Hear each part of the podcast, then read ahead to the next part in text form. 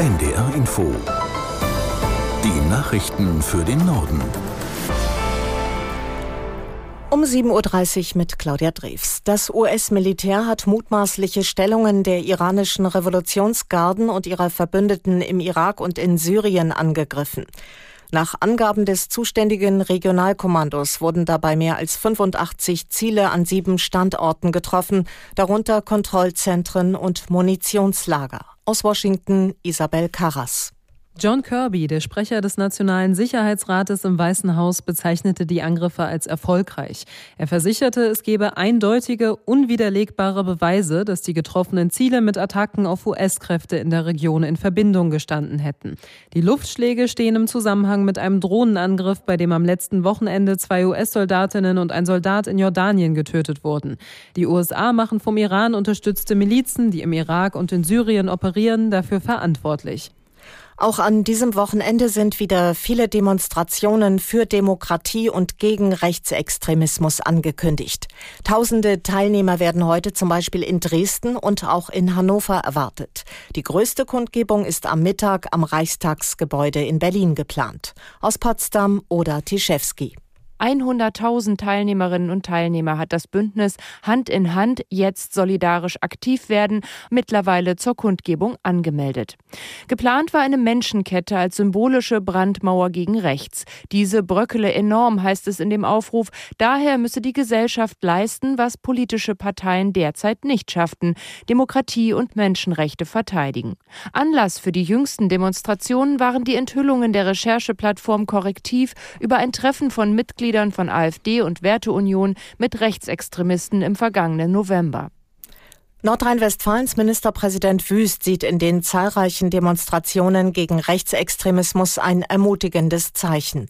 Die Proteste zeigten deutlich, dass die AfD nicht, wie von ihr behauptet, für die schweigende Mehrheit der Deutschen spreche, sagte Wüst im SWR.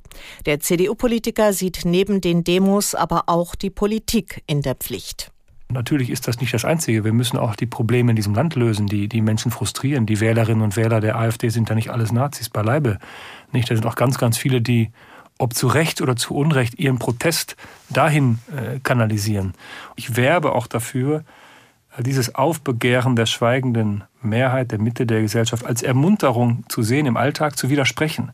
Ich hoffe, dass viele Leute die Ermunterung wahrnehmen, äh, aus diesen Demonstrationen zu widersprechen, auch am Arbeitsplatz zu sagen, lass das, Kollege, was redest du denn da?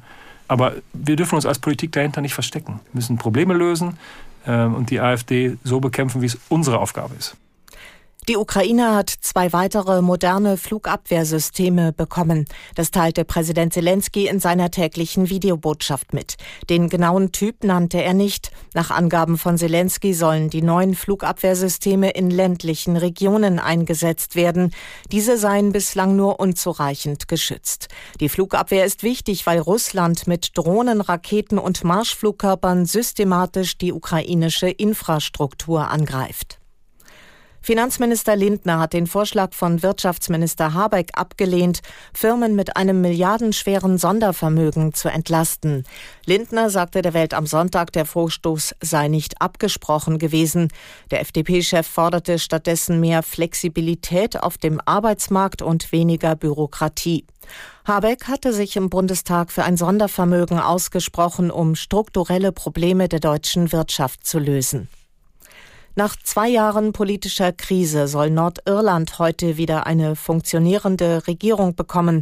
Dazu will das Regionalparlament in Belfast zusammenkommen. Aus London Christoph Brössel. Wenn heute das Parlament in Belfast zusammenkommt, wird voraussichtlich Michelle O'Neill als Ministerpräsidentin vereidigt. Sie gehört Sinn Fein an. Die Partei setzt sich für eine Vereinigung mit der Republik Irland ein. Bei der Wahl im Mai 2022 war Sinn Fein erstmals stärkste Kraft geworden. Die Regionalregierung in Belfast ist zuständig für Bildungs- und Verkehrspolitik, den staatlichen Gesundheitsdienst und Wirtschaftsförderung. Viele Themen sind über Monate liegen geblieben. Der Hollywood-Schauspieler Carl Weathers ist im Alter von 76 Jahren gestorben. Bekannt wurde er als Apollo Creed, der Gegenspieler von Sylvester Stallone in den ersten vier Rocky-Filmen. Aus San Francisco Niels Dumps. Aufgewachsen ist Weathers in New Orleans, da hat er schon in Schulaufführungen mitgespielt. Nach dem College aber erstmal eine Karriere als Footballspieler gestartet. Anfang der 70er spielte er ein Jahr in der US-Profiliga NFL für die Oakland Raiders.